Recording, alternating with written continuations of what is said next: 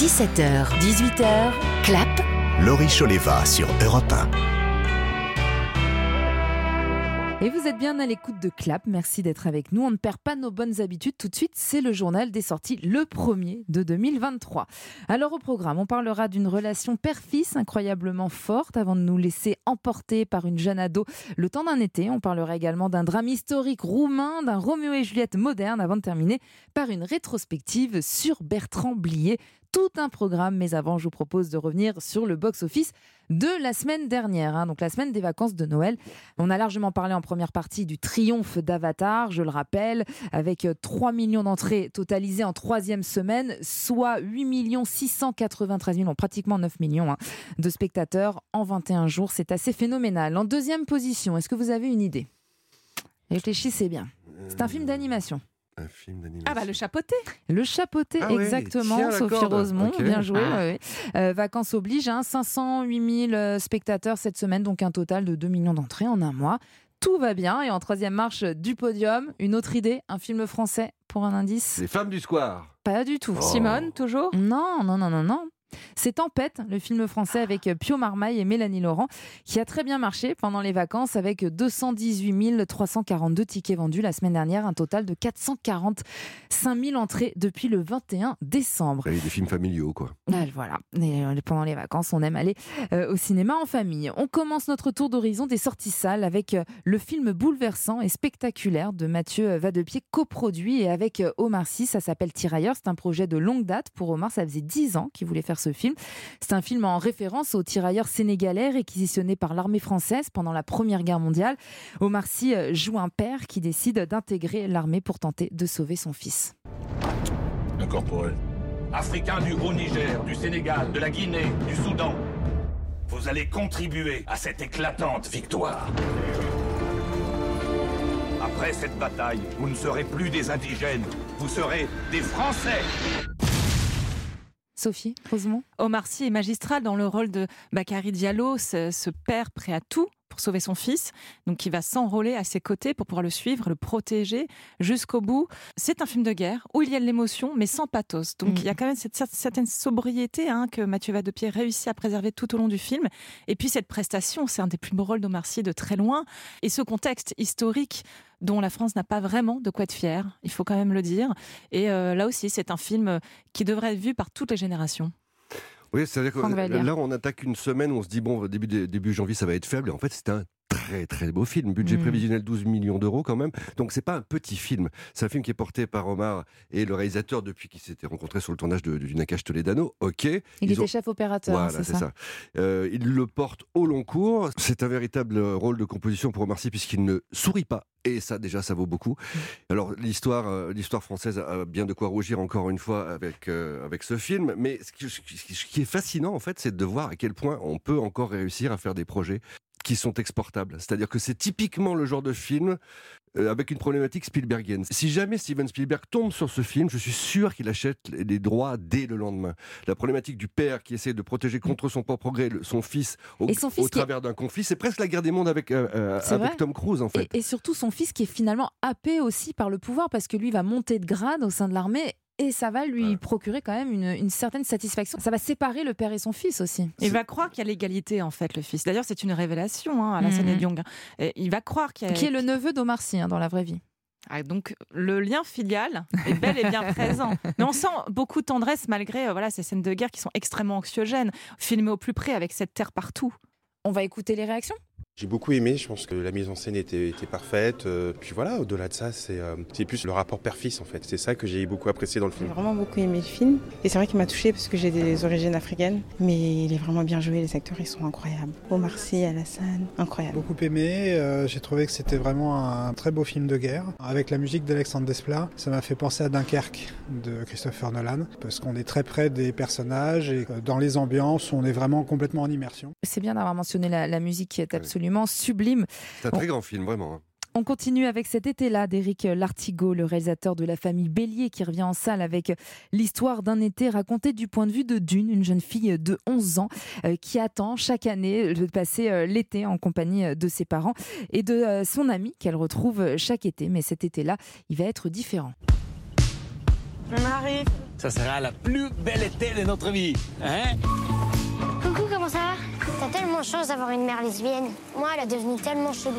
Une Engueule-moi mieux que ça, on dirait que tu t'en fous. Je te déteste. Je vais t'engueuler mieux.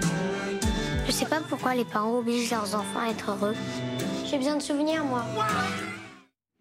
Avec, euh, on a entendu hein, dans la bande-annonce la voix de Marina Foïs ou encore euh, Gaël Garcia Bernal. Sophie, vous avez aimé? J'ai beaucoup aimé ce film sur la préadolescence qui est très sensible, articulé au de- autour de ces deux petites actrices euh, vraiment formidables et teigneuses comme on peut l'être à cet âge-là. C'est vrai. Et puis, euh, c'est vrai que les rôles, entre guillemets, adultes, euh, Marina Foïs et Chiara Mastroianni, qui est assez délectable dans ce rôle de Bobo, euh, euh, Yogini, euh, un peu barré. Mais Marina Foïs est extrêmement touchante. Et puis, euh, dans ce film, est aussi abordé le thème de la fausse couche, qu'il n'est pas assez et qu'il est fait de façon très, très intelligente. Mais au-delà de tout, c'est un récit d'apprentissage euh, de ces deux petites euh, qui fonctionne très bien dans ce décor magnifique que sont les Landes. Un film de sensation. Euh, Je, je vais quand même nommer la petite qui joue le rôle de Dune, qui est géniale, qui s'appelle Roselou Pélissère, qui rappelle un petit peu Charlotte Gainsbourg dans L'Effronté. Eh bien, on va écouter vos réactions à la sortie des salles de cinéma. J'ai bien aimé, c'est un joli film.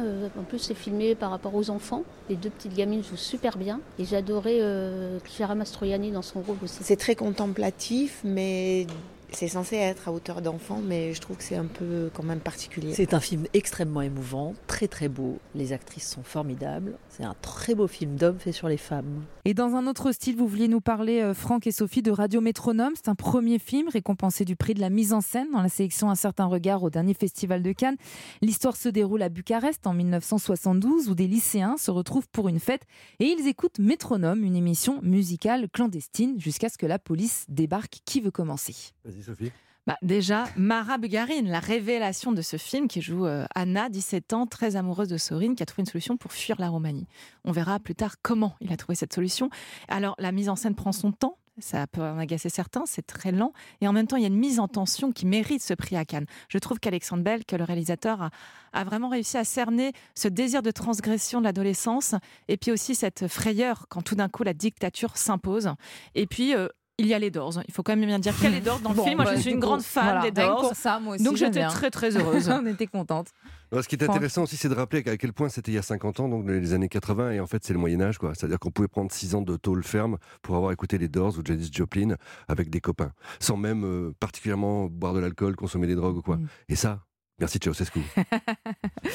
Et rapidement, euh, tiens, Franck, restez au micro puisque vous allez nous parler de 16 ans, le nouveau film de Philippe Lioré, un genre de Roméo et Juliette moderne. Ouais, voilà. Qui se passe en banlieue. Voilà, alors sauf que là, là, il ne s'agit pas de bande rivale. Philippe Lioré qui avait réalisé Je vais bien, ne t'en fais pas, qui avait permis à Mélanie Laurent d'obtenir le César du meilleur espoir. C'est un film bouleversant, Entre autres, entre autres. entre autres. Et euh, donc la problématique, c'est une adaptation de Roméo et Juliette, mais sauf que c'est pas des bandes rivales, c'est des gens qui sont dans des milieux sociaux très différents. Et en fait, eux, ils sont amoureux, c'est des gosses de 16 ans qui sont parfaitement amoureux, donc ils n'ont parfaitement rien à foutre de ce qui se passe autour, de leurs différences sociales, etc. Sauf que tout les ramène à des problématiques sociales. Et c'est là où le film devient intéressant, et là où la digression sociale autour de Roméo et Juliette devient intéressante.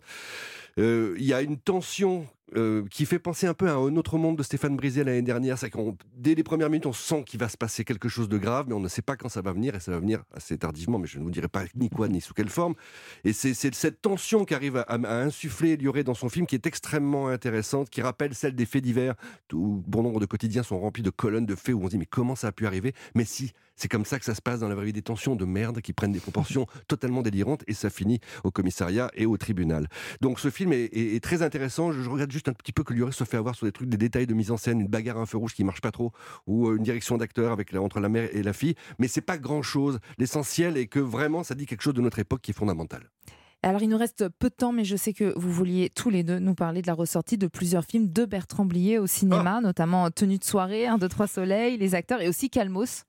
Calmos qui adore Franck Vallière, même si ce n'est pas mon préféré. Non mais attends. Alors, alors, quel est votre préféré, Sophie? On terminera sur Calmos. c'est vrai que dans la peine cette- de faire des bons sur votre siège. Je vais vous laisser la parole. Dans cette rétrospective, c'est vrai que 1, 2, 3 Soleil est assez euh, mal aimé, mais c'est un grand, très, très, très grand film. Et Tenue de soirée, Mmh, évidemment, est cultissime, de par. Dieu, Michel Blanc, Miu Miu. Ces dialogues ciselés au couteau, euh, c'est c'est vraiment Savoureux. très fort. C'est très, très fort. Et Blier, quel grand cinéaste. Un mot sur Calmos Si vous avez la chance de ne jamais avoir vu Calmos, le voir en salle est une expérience immersive la plus délirante, sans doute même bien plus délirante qu'Avatar. C'est un film qu'on on n'en produira plus jamais.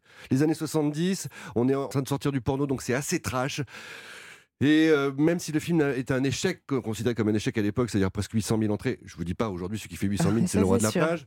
Euh, le, le, le, film est un monument de ce que l'on ne pourra plus jamais produire. Mais comme tous les films de Blier, Tenue de soirée ne pourrait jamais se tourner aujourd'hui, par exemple. Ouais, mais, mais enfin, peut-on produire un film qui se termine dans un vagin gigantesque? et c'est le cas de Calmos, par exemple.